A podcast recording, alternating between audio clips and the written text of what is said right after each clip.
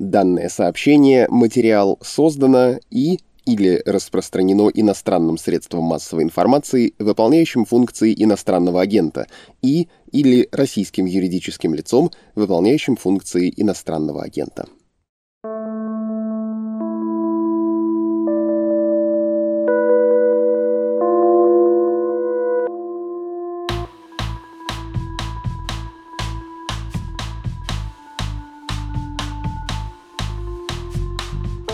Здравствуйте. Это подкаст «Медузы. Текст недели». Меня зовут Александр Филимонов. Полномасштабная война, развязанная Россией в Украине, длится уже почти 300 дней. Все это время редакторы «Медузы», включая вашего покорного слугу, ежедневно ведут новостные онлайны о ходе боевых действий и событиях в остальном мире, прямо или косвенных с ними связанных. По итогам каждого дня фотоотдел «Медузы» также отбирает главные кадры, сделанные репортерами на фронте чтобы задокументировать войну такой, какая она есть. Онлайн и фотогалерея — это два основных и важнейших материала, выпускаемых «Медузой» каждый день войны. Сегодня в нашем подкасте мы говорим с фотографом и фоторедактором «Медузы» Евгением Фельдманом о том, как фронтовые корреспонденты снимают войну в Украине и какой в итоге видим ее мы.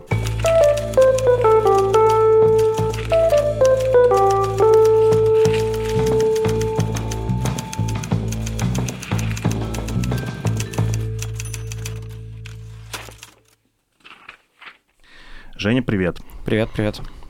Давай, наверное, начнем с технической части. Я прежде всего хочу, чтобы ты рассказал, как у нас сформировался этот формат ежедневных подборок снимков о войне.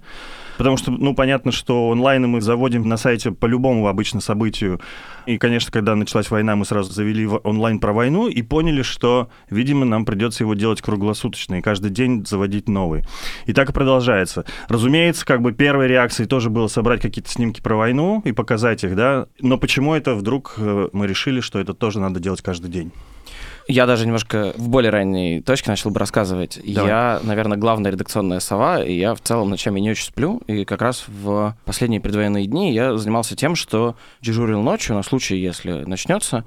24 февраля, когда уже стало ясно, что действительно вот-вот, видимо, начнется, мы как раз ночью дежурили с Митей Кузнецом, нашим военным аналитиком. И, собственно говоря, вот всю ночь я сидел и читал Твиттер, смотрел ленту новостей и все такое.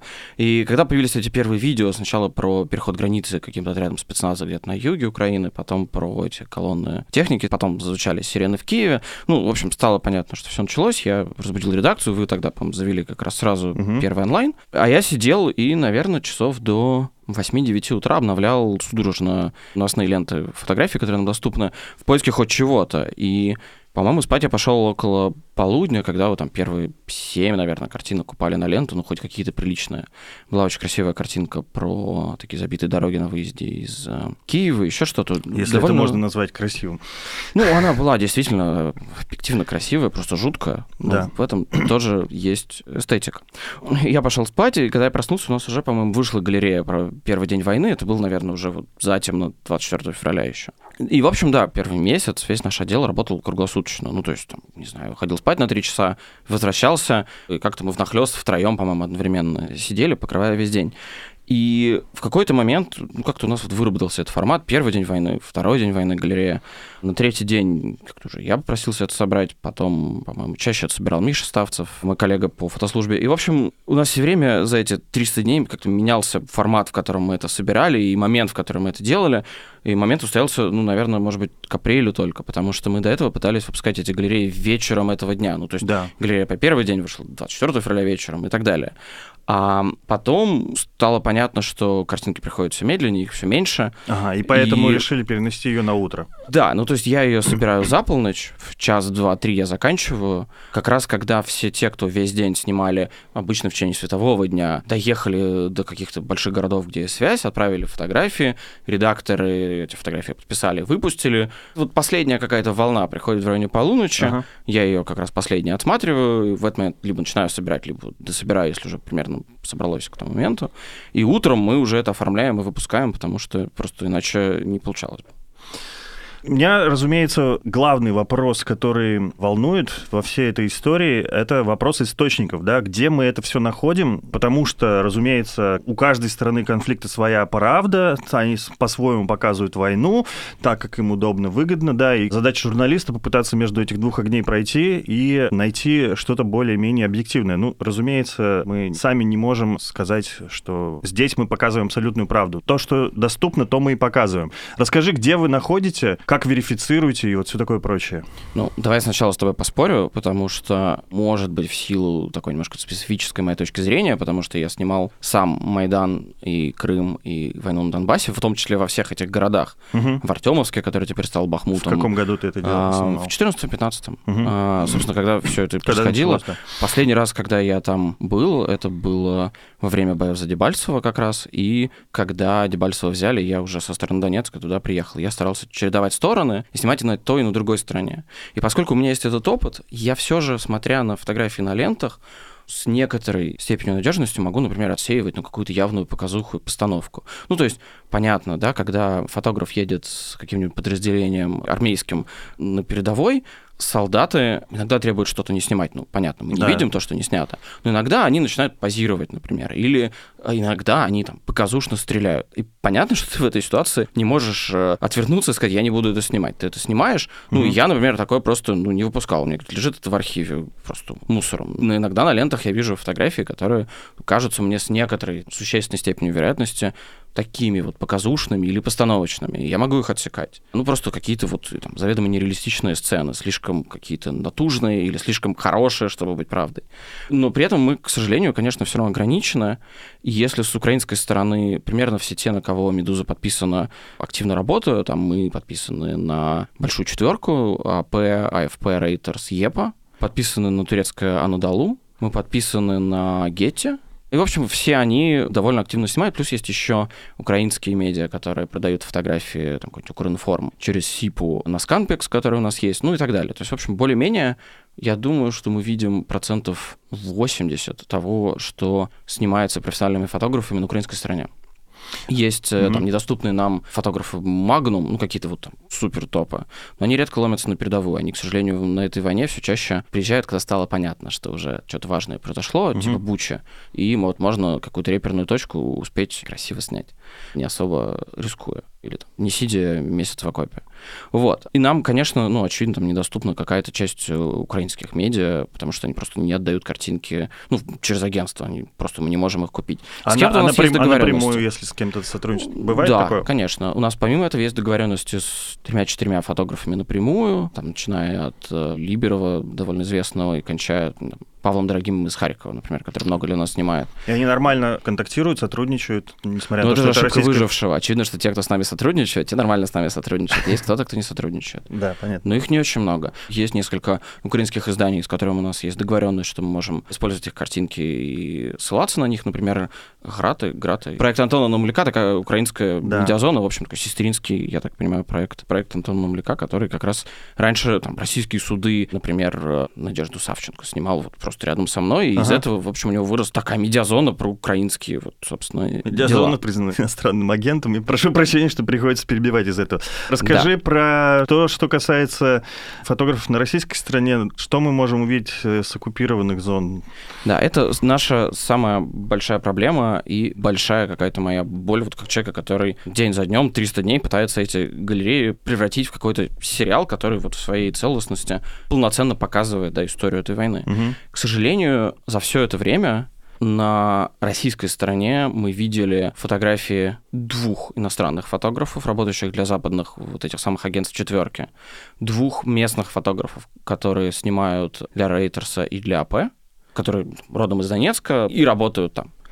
И несколько раз туда приезжали на абсолютно чудовищно показушные простуры московские фотографы, приглашенные mm-hmm. российским, видимо, Минобороны. Ну и им, конечно, показывают вот совсем-совсем маленькую толику того, что происходит. Правых солдат, которые охраняют Запорожскую АЭС, э, вывешиваясь из люков бронемашин. И нам недоступны РИА Новости, потому что Латвия ввела санкции против спутника, и мы не можем с ними сотрудничать. Единственное, что нам остается кроме этого, это ТАСС и Коммерсант.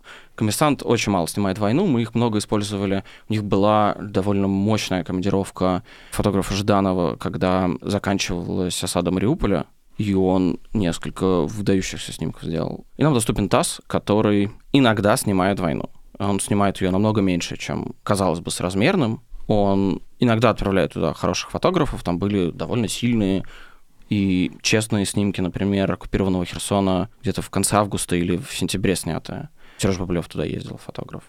Но в целом, к сожалению, там не очень много фотографий. И главная проблема, что по большому счету я не видел ни одного профессионального фотографа за все время допущенного в расположение передовых частей российской армии была одна съемка с какой-то вертолетной базы непонятно где, иногда что-то бывает немножко из тыла, иногда это вот какие-то патрули где-то, где ничего не происходит, но почти все фотографии боев, которые мы видим с российской стороны, это подразделения бывших сил ДНР, которые сейчас, я не очень понимаю, как административно вписаны вот в российскую армию. Ну, То есть те фотографы, которые долго это снимали и имеют туда доступ, они как бы продолжают этим доступом пользоваться и снимать, там, не знаю, артиллерию ДНР или ЛНР. А вот именно регулярных каких-то российских частей на фотографиях мы, по большому счету, не видим. Каждый день Минобороны России публикует видеозапись, где кто-нибудь куда-нибудь стреляет красиво. ТАСС публикует скриншоты из этих записей, но мы их не используем, потому что они просто очень плохого качества. Это показуха, и вообще, ну, это видео, а не фото, и оно ничего нам вообще не говорит о том, что происходит. Мы не очень... Ну, с украинской стороны мы почти никогда не используем то, что снято В таких армией. же пропагандистских целях. Ну да. То есть, если, например, упомянуть там так называемых прокремлевских военкоров, то это тоже все абсолютная пропаганда и, ну, с точки зрения как бы качества а... картинки или, или там, не знаю... Чего... Они не снимают фото. Ну, во-первых, нам эти картинки недоступны, поэтому просто нам особо ага. нет смысла их смотреть, мы не можем у них их украсть. Во-вторых, они снимают видео, они почти никогда не снимают фотографии. Ага. Это штука, которая довольно сильно у меня зудит, потому что, к сожалению, судя по тем видео, которые мы видим с GoPro, прицепленных к танкам на самой передовой, то, что происходит в этой войне по ну, интенсивности боев, по масштабу, по пейзажам, в которых это происходит, разрушенных городах, сожженных деревьях, да, от которых остались только стволы целиком, это все выглядит действительно как картинки, не знаю, про Вторую мировую войну. Я даже по своему опыту это помню. Украинская группировка в Дебальцево, там был такой выступ, образовался котел, и они потом вырвались из окружения. Когда они это сделали, я был на месте, где стояла украинская группировка, ну, то есть несколько тысяч солдат, и это было уже тихое поле, это было там через несколько недель после того, как бои закончились. И это выглядело до дрожи невероятно. Ну, то есть какие-то десятки метров гильз от артиллерийских снарядов, блиндажи, окопы, следы от техники, которая была вкопана. И это масштабом вот сотни и сотни метров. Насколько я понимаю, то, что происходило в 2015 году в Дебальцево, несравнимо по интенсивности с тем, что происходит в Маринке сейчас. Ну вот я там сегодня видел как раз видео с GoPro на танке, и это выглядит, ну, как Первая мировая война. И к сожалению, не очень часто у нас бывают такие фотографии.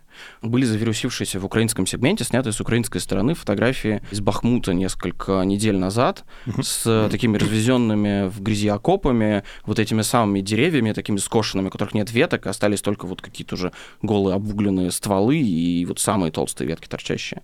И это ну, невероятно выглядело. Мы как-то их подрезали, потому что ну, это выглядело как действительно такая вот квинтэссенция, может быть, того, что там сейчас происходит, и того, что не очень часто видят фотографы. Потому что чаще снимают, и более важна артиллерийская война, которая происходит все же в чуть более мягких условиях, потому что она как бы не такая окопная, не такая статичная, да, там нет этого вот э, какого-то быта в этой грязи вот на самых-самых-самых передовых позициях, куда, ну, видимо, украинская армия тоже не очень пускает фотографов. А российская как бы не пускает вообще никуда, вообще никуда, мы ничего не видим. Я должен, наверное, спросить такой очевидный вопрос. Просто как бы наши читатели и слушатели, они не обязаны это знать, да? То есть как бы вот ты говоришь про то, что есть какие-то очень впечатляющие штуки, которые нам недоступны. Ну, типа, ими же полон весь Телеграм, там, типа, зайди и сделай, как бы, да? Почему мы это не делаем? В силу двух причин. С одной стороны, мы стараемся быть щепетильными с точки зрения авторского права и не воровать контент.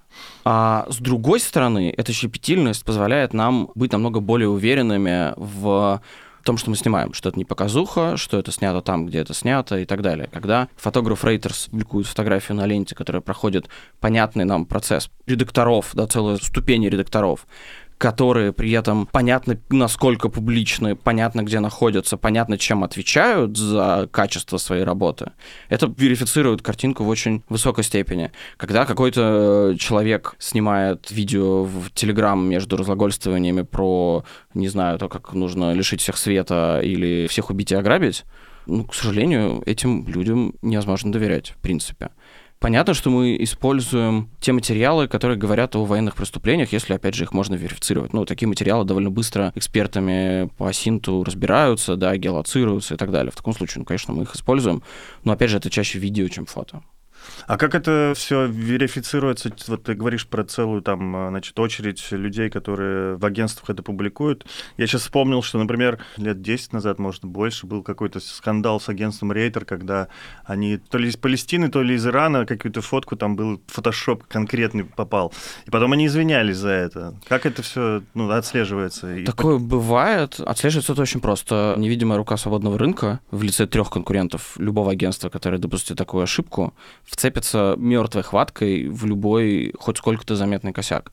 Почти наверняка фотограф, особенно фрилансер, да, чаще всего происходит с фрилансерами, снимающий для условного Reuters где-то, работает причем плечу со своими коллегами. Ага. И кто-то из них может быть там, штатным сотрудником или командированным сотрудником, вообще, с другой стороны, там, не имеющим никаких причин выгораживать этого человека. Если они видят какую-то очевидную улаженную фотографию, она, естественно, довольно быстро замечается. Бывают обратные случаи. Есть легендарный украинский фотограф Глеб Гаранич, шеф-фотограф Брейтерса в Киеве, который известен, например, тем, что на Майдане снимал как раз во время разгона студентов, ему разбили голову. Есть знаменитые фотографии, где он продолжает работать, несмотря на то, что у него все лицо залито кровью. В 2008 году, когда российское вторжение в Осетию, в Грузию, несколько его снимков, как раз э, связанных с э, жертвами российского удара, пропаганда как раз пыталась как бы выставить постановочными. Понятно, они там были сняты в течение какого-то времени, и там кто-то куда-то перетащил какое-то тело, ну что-то такое, что, естественно, всегда происходит в суете после удара. И Рейтерс опубликовал, насколько я помню, ну, условно говоря, контактный лист, условно говоря, всю съемку. Просто чтобы было видно, что это какая-то настоящая работа, что там, ага. естественно, нету ну, ничего подозрительного в кадре. То есть, условно говоря, он не отворачивается, а в это время с краю кадра кто-то там встает э, убитый или еще что-то. При этом, ну, естественно, это никак не мешает э, пропаганде при упоминании слова «гаранищ» вскакивать. Но, опять же, мы видим там, работу Жени Малолетки в Мариуполе. Да. Моя позиция фоторедактора позволяет мне такие материалы же помещать в контекст. Вот Женя, с которым давно знакомы, снял удар по роддому. Российская пропаганда бросилась доказывать, что это все неправда, постановка, а еще там на самом деле были солдаты, ну, в общем, одновременно, да, вот выбирая все возможные версии случившегося. Но это для пропагандистов, вот эти фотографии малолетки стали первыми, которые они увидели, от которых они пришли в ужас, и которые они были вынуждены как-то дискредитировать. А я видел такие же фотографии день за днем. Он перед этим в других больницах снимал, как буквально вот на его глазах, там, в серии фотографий, умирают дети, раненые от обстрелов. Родители их приносят, их пытаются оперировать, дети умирают. Ну, то есть вот я тебе сейчас там рассказываю про это, у меня мурашки идут по телу, потому что это была там, невероятно жестокая, сложная, честная работа. Но поскольку те фотографии не завирусились, пропаганде не пришло в голову, что нужно их дискредитировать. И как бы вот они остались как бы нетронутыми. А когда появились первые фотографии из Бучи, пропаганда бросилась доказывать, что там кто-то движется в зеркале и все такое.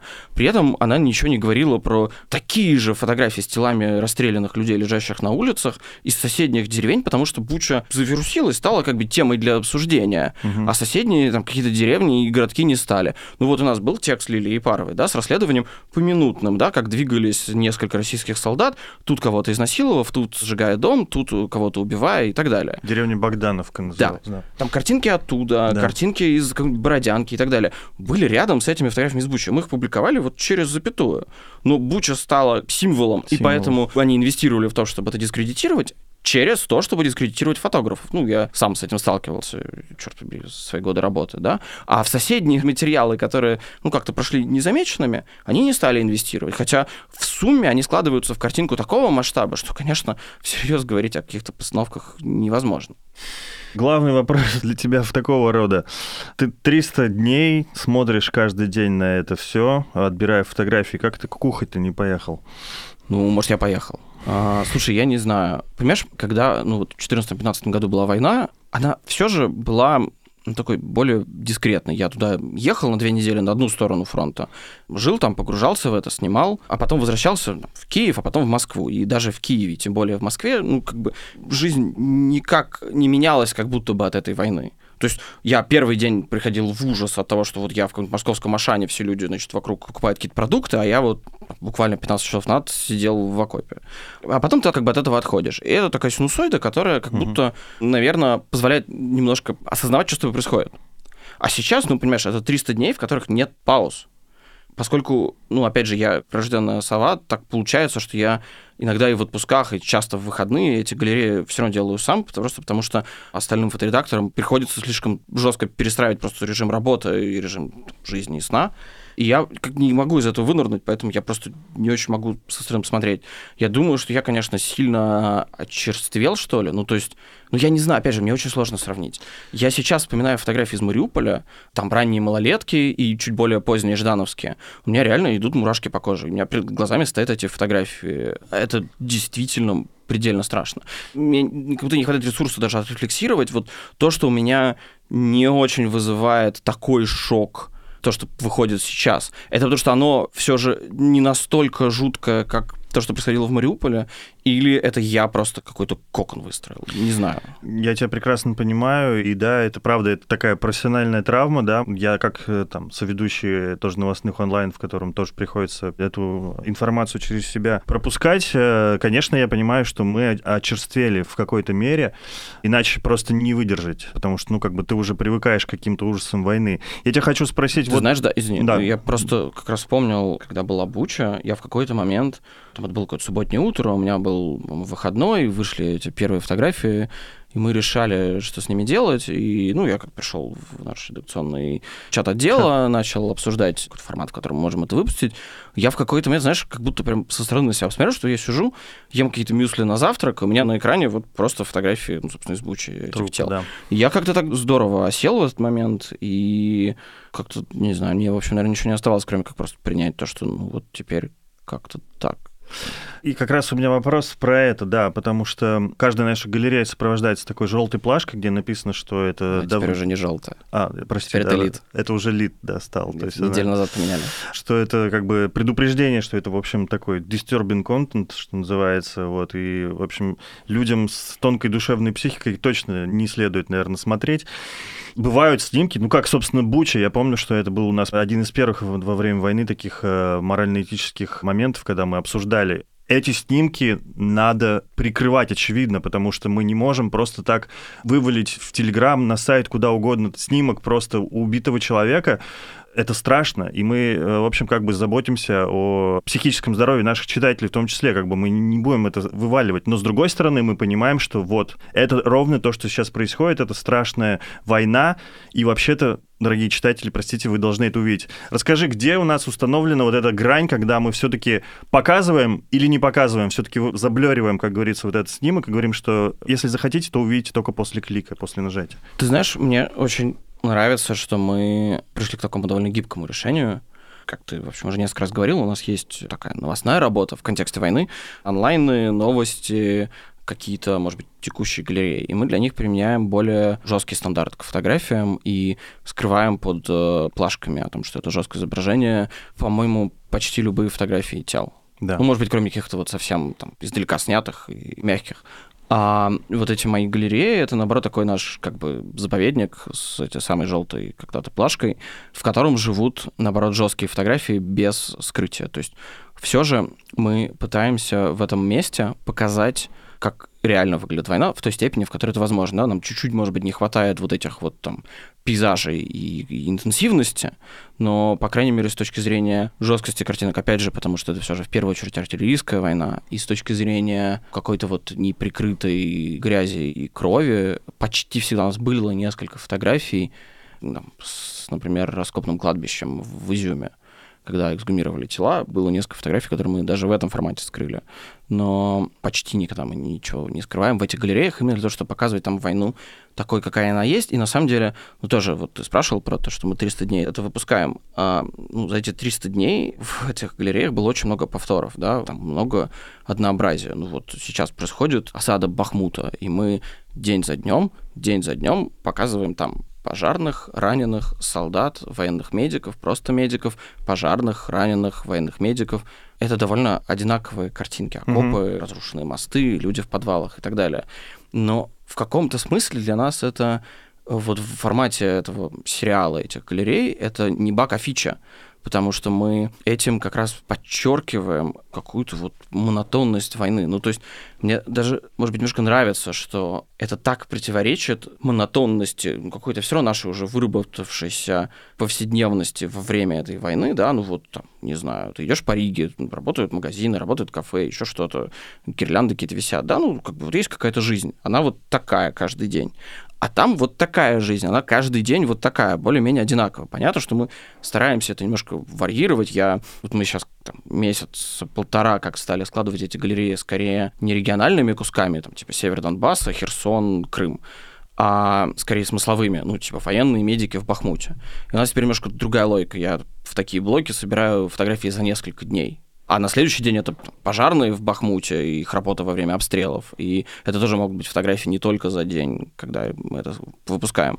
Но идея, да, в том, что это все равно вот эта вот история про то, что каждый день это реальность мы просто эту реальность чуть-чуть с разных сторон пытаемся показывать, потому что все же, да, нам нужно, чтобы эти материалы вызывали интерес.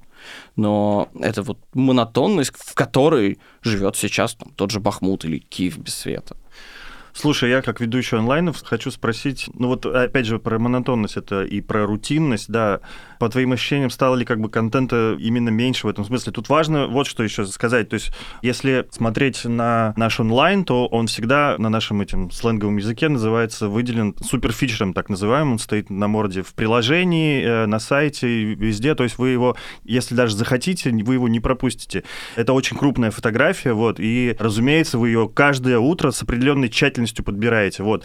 И в течение дня, помимо этих галерей, докидывайте нам в онлайн еще какие-то снимки, которые падают на ленты. Вот я как ведущий, один из, наблюдаю, что со временем стало реально ну, меньше приходить чего-то, да, то есть мы, у нас есть привычка, например, что мы должны завершить онлайн тоже какой-нибудь снимком, и сейчас, например, часто у тебя не бывает, например, на финал чего-то такого выдающегося. Стало меньше контента, или это опять к тому же вопросу о том, что это все монотонно и рутинно, и ты не можешь как бы уже впечатлить чем-то зрителя? Нет, не то, не то если мы сравниваем с первым месяцем войны, когда более-менее все мировые фотографы были в Украине, важные, да, документалисты, естественно, стало сильно меньше. Но в целом, может быть, кроме вот некоторого провала в июле-августе, почти всегда 2-3 человека иностранцев дежурят в Украине, снимают в Украине каждый день из четверки, плюс украинские фотографы, плюс очень много работают там турки, их обычно там, 4-5 фотографов из Андалу одновременно в Украине. Короче, фотографий не то чтобы становится меньше, скорее, мне кажется, чем дальше линия фронта от больших городов, тем просто позже эти фотографии приходят в течение дня. Почему мы раньше собирали галерею в 9 вечера и могли отмахиваться от фотографий, которые приходят ночью? Просто, во-первых, их было больше, все же это были первые месяцы войны. А во-вторых, они просто приходили, ну, обстреляли Киев утром. Фотографии в 12 дня на ленте. Угу. В июне, когда российские войска штурмовали Лисичанск, с передовой почти не было фотографий. Были фотографии постоянно, почти каждый день пожаров где-то на линии горизонта, снятые там, с каких-то холмов рядом, вот чуть дальше от передовой. Но когда украинские войска уже отошли из Лисичанска, например, фотограф Александр Ратушняк выпустил на ленту, по-моему, Рейтерса, огромное количество фотографий с передовой вот со всеми теми сюжетами, которых мы не видели, как э, через реку на лодке с помощью веревки переправляли солдат, э, как там, в каких-то промзонах э, были опорные пункты и так далее. И мы это выпустили вот с припиской, что это вот было снято день назад. Это экстремальный пример, но в целом, как бы это так сейчас и работает. Фотографы едут на передовую, на передовой может не быть связи, или обстрелы, или не быть электричества, или еще что-то. Им нужно вернуться ну, в условный Харьков, найти электричество, если оно там есть, а, или там, зарядить что-то пауэрбэнками, просто это дольше работает. Поэтому фотографии, ну, их чуть-чуть меньше, конечно, но они просто позже появляются.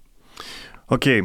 Разумеется, как бы мы знаем такие впечатляющие самые работы этой войны, ну как работы, свидетельства фотографии из Бучи или работа о малолетке, как ты уже упоминал его в Мариуполе. Вот, ну, назови то, что, на твой взгляд, то, что тебя больше всего поразило, не знаю, впечатлило за эти 300 дней. Какие фотографы их работы? Ты знаешь, я еще до войны, вот за то время, что работал в «Медузе», старался в своей работе ну, немножко подчеркивать фотографов. Это же всегда имена, написанные мелким шрифтом где-нибудь сбоку, которые часто незаметны.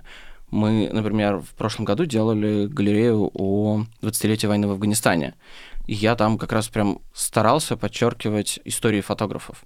Этот погиб потом в Ливии, там Аню Нидерингаус убили через год, Эмилио Маринати потерял ногу и так далее. Ну, есть там какое-то количество фотографов. Поэтому и сейчас для меня это тоже особенно важно. И в первую очередь для меня это, конечно, история Макса Левина, фотографа, который снимал для Reuters, как фрилансер. Мы с ним когда-то были знакомы. Он был в первые недели войны одним из самых, наверное, дерзких корреспондентов. И у нас тогда было ну, некоторые проблемы, то, что обычно утром обстреливали Киев, а снаряды российские прилетали в какой-нибудь жилой дом, все фотографы ехали туда, и съемочный день все тратили на более-менее одну и ту же сцену.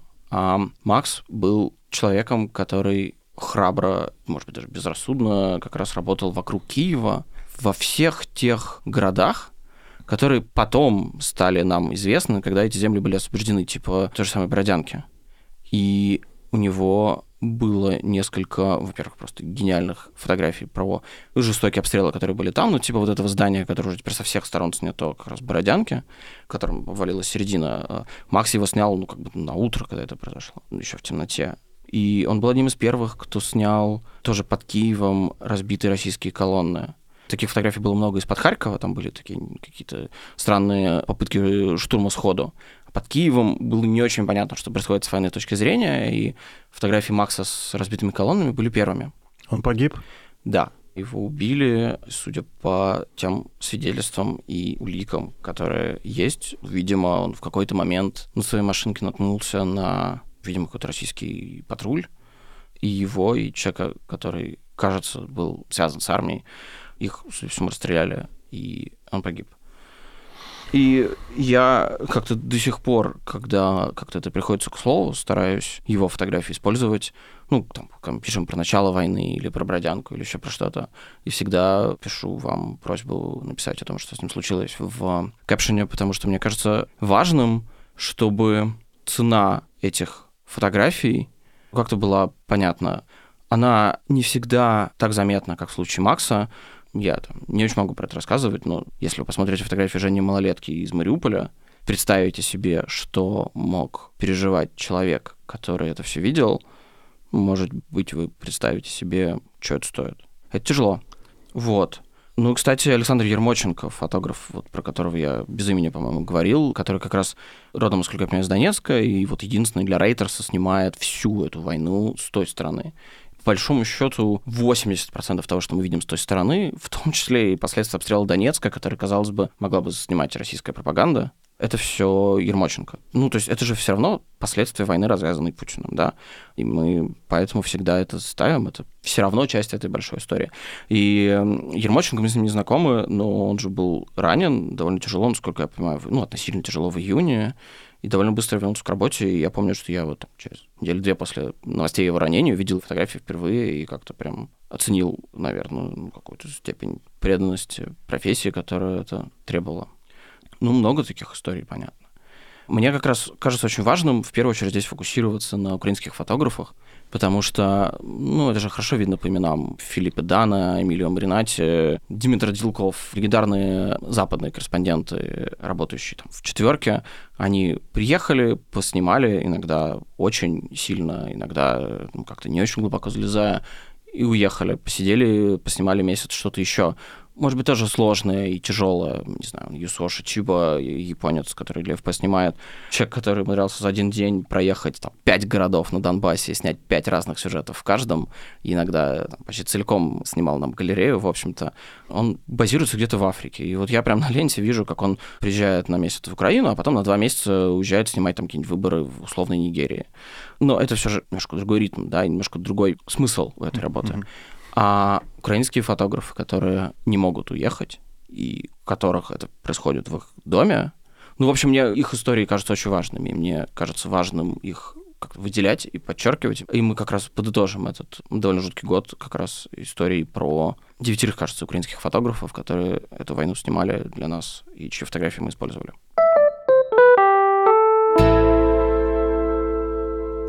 Спасибо за внимание. Это был подкаст «Текст недели». Все наши выпуски и другие подкасты доступны в приложении «Медузы» и на основных стриминговых сервисах. Тексты «Медузы», несмотря на блокировку Роскомнадзора, можно читать в приложении или через VPN. Тем, кто не пользуется ни тем, ни другим, вы можете пересылать наши материалы в формате PDF. Помочь нашему изданию можно по адресу support.meduza.io. Спасибо и до новых встреч.